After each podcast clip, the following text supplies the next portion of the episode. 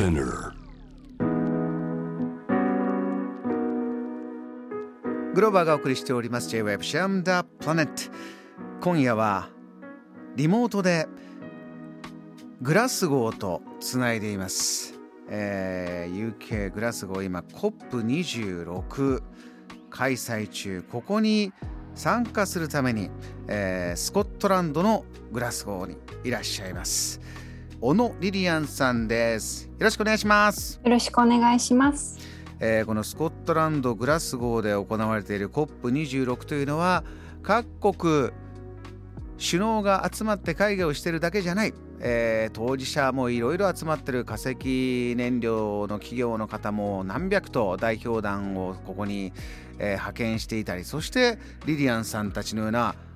えーアクティビスト若い方をはじめ、まあ、若い方に限らないんですかねこういう、はいじゃあ自分たちはこういう思いがあるんだ、まあ、各国いろんな状況がありますからかなり大勢の方が集まって時間を過ごしているリリアンさんはもう、え2週間ほどそちらいらっしゃるんでしたっけ？そうです。あと1週間ですね。はい。今あのあこれ現現地に来てグラスゴーに来たからああ知ることができたなということ例えばどんなことありますか？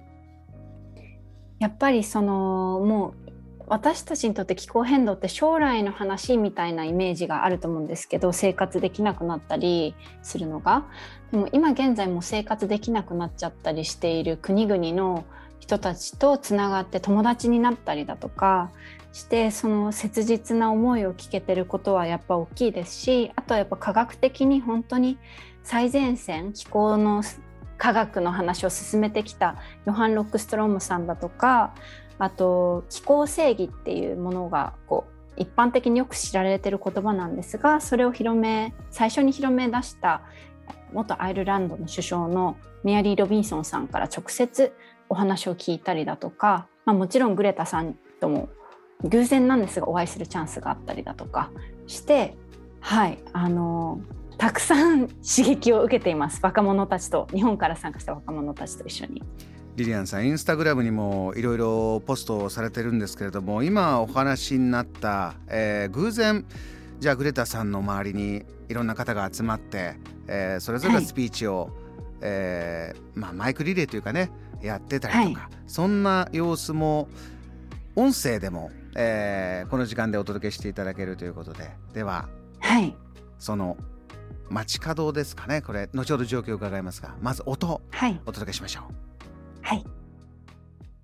Inside COP, they're just politicians and people in power pretending to take our future seriously, to, pretending to take the present seriously of the people who are being affected already today by the climate crisis. Change is not going to come from inside there. That is not leadership. This is leadership. What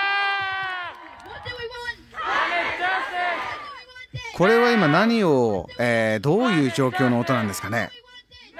はい、これは、えーっと、コップの会場のすぐそばの公園で。若者たち、世界中からこの気候活動家である若者たちが集まって。あの、ね、マイクを渡して、それぞれのスピーチをした中でのグレタさんのスピーチでした。で彼女が言っているのはその会場の外でこんな風に言っている理由は彼女はずっとコップの会場の中でもスピーチしてきたんですけれども実際にやっぱり気候変動でなんとかできるのは私たち一人一人にかかってるあそこのリーダーたちが話し合っていることはだともう手遅れ遅手遅れになってしまうぐらいのゆっくりスペースでしか気候変動対策は進んでいないから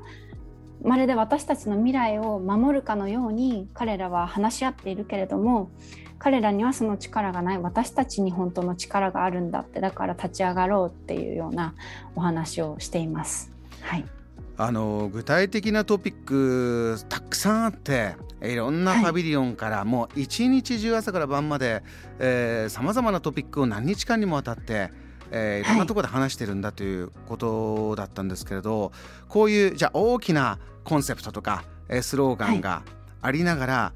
じゃあ今この今年の COP ではこういうテーマについて結構いろんなところで語られてるとかそういう、うんうん。えーピンポイントであ今ここなんだなとかそういうもの見えてきたものもありますか？なんか結構意外だっったところから言うとグリーンウォッシングって言葉がすごく出てきてますね。まあ、グリーンウォッシングって何かというとそれこそ私たちはエコだよグリーンだよっていうふうに口先だけでこうとかこう広告とか宣伝では私たちは地球に優しいんですっていうアピールをしているけど中を見てみると実際はそんなことが全然ないっていうのがあまりにもいろんなところでそれが行われているっていうのに対して、えーと、問題問題視されているっていうのがありますね。はい、あとはそのもう気候変動がすでに被害を受けてきたりしているので途上国だけじゃなくって、まあ、私たちみたいなこう日本とかこうお金がある程度ある国でもすごく大変な被害がある中でどんどん気温上がってっちゃう中でどうやってこの新しい気候に順応して対応していくのかどういう対策をしていけばいいのかみたいなことも同時に話されてはいますね。はい、あのこれ何をグリーンとするか何をクリーンとするかというのもこういうルールを決めるっていうのが非常にシビアなんだというのをこの番組にお越しになったゲストの方でも伺ったこともあるんですがそういうものも一つ一つ話を進めながらリリアンさん、えー、一緒に行ったもっと年下の高校生も一緒に行ったということで、はい、そういう一緒に連れて行った高校生たちはその場所でじゃあ大きなスローガンを聞いたり細かい具体的なトピックを聞いたり各国の利害関係企業とのこういうやり合いなども見ながらどんなことを高校生たちは感じている様子ですか？私そうですね。本当に自分の未来がこのままだとやばいっていう こう自分の人生にすごく影響しているトピックだと思っているので自分の未来を守るために何ができるんだろうそしてもうすでに被害を受けてる同世代のその子たちがこの現地で友達になった子たちの生活を守るために私たちは本当何ができるんだろうっていうのを毎日考えている状況ですね。であのと同時にこうやっぱ大人たちがいろんなね気候変動対策のためにこれやってるあれやってるとか議論してるって言ってるけど果たしてそれって本当に私たちの未来を守ろうとしているのかそれともビジネスとか今の各国の政府のなんだろうなこただの交渉の一つのトピックとしてしか見てないんじゃないかとか本当に私たちのこと考えてくれてるのか不安だっていうのもすごく大きくそういう声が聞こえますね。それこそ今我々の目の前の生活でいくとエネルギー価格がどんどん高くなってってねあのーうん、そりゃ上の方たちお金持ってれば段取れるかもしれないけど結構厳しくなっていくよなんていう目の前の状況もありますから世界止める国もあれば貧しい国もある、ね、実はこうたくさん集まってみると止める国っていうのは本当にごく一部だしその中でも止める人って本当にごく一部だから、今言ったようなお話っていうのはね大変重要なんだろうと思います。この今キーワードで出てくるこの脱炭素社会ってありますよね。だこれがどういう社会なのかっていうのが具体的にまだない、うんうん、あそう個々人でまた大切にしてるものも違ったりとか各国でも違うとか、うんうん、一時あのイーロン・マスクさんが一生懸命このビットコインのマイニングっていうのはもう環境負荷があまりに大きいからやめよう、うん、やめるんだって言った後でもビットコインとかそういうものはどんどん進めようっていう動きが要はデジタル通貨を進めようという動きはそれこそ世界中であったり、うん、えー、NFT もあれ暗号通貨作らないとねアートをどんどん新しいものをシェアしようっていうのも、えー、そういうものが大切になってきたり、うん、ですから、うん、こうどう考えるのかこの脱炭素社会の暮らしでどう考えるのか。今日も Facebook がメタ、オンラインの世界をいっぱい作るよ。だ電気をいっぱい作っていく社会、でもその電力のバランスとか考えていくとね非常に難しいんですが若い方ってそれこそねこのオンラインツールを使って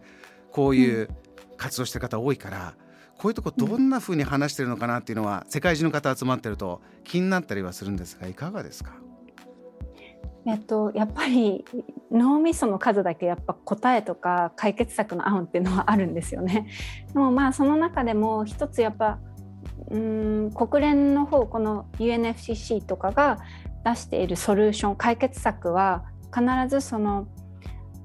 うんとバイオダイバーシティだとか、えーと、植物ボタニカルベース結局その植物とか自然をもとに解決策を考えていこうっていうのをすごく提示しているんですね。あの私たちそのテクノロジーも何もかもやっぱこの地球っていう私たちに資源を与えてくれている自然がないと生み出せないんですね。で私たちはこの自然がないとまるで自然がなくても私たちは生きていけるかのように感じちゃってると思うんですがあまりにも接点がなくて。でもこの地球が私たちに与えてくれる資源っていうのは有限なんですよ。限りがあってそれをその中での発展の仕方。そのその限りを知った上での私たちの生活全ての生命を支えていく地球っていうのを自分たちの命のためにねやっぱりその視点を持った上でのいろんなものを解決策が見ていくってことなんじゃないかななんて思って個人的にごめんなさい最終的に私の個人の考えを言ってしまったんですけれどもなんかそこの規模で全てが回るといいんじゃないかなと思いました。はいここからリリアさんまだあと1週間ぐらいスコットランド、グラスゴーで滞在するということですから、はい、えー、この後こういうものを見て、えー、知っていきたい、うん、えー、そちらでこういう話題を世界中の方と話したいと、えー、最後に。それこそリスナーにこの後こういうところを見てくださいという COP26 に関してでも結構です。最後メッセージあればお願いします、うん、そうですね。やっぱり英語だとすごくたくさんの情報があるんですけどそれできるだけ日本語に訳してるんですができるだけやっぱり学ぶって力なんですよね。やっぱ気候変動に関する関心っていうのが 西洋の国に比べて圧倒的に今日本は低いのでやっぱ話題にしていくそして自分ももっと世界規模での、えーと物事がどうなってるのかっていう知識をつけてったりするってことが私を含めですがすごく大事だと思います。なのでぜひこれ聞いた方はちょっと調べてみたりだとかして、まあ、私のインスタグラムも不十分なんですが今後も日本帰国してからも発信できなかった部分も発信していく予定なのでそういったとこを見ていってくれたらと思います。はい。ありがとうございます。今まさにスコットランドグラスゴーで感じた、えー、その気持ちをたくさんお話しいただきました。お迎えしたゲスト、はい、気候アクティビストモデル小野リリアンさんでした。ありがとうございました。ありがとうございます。JAM The Planet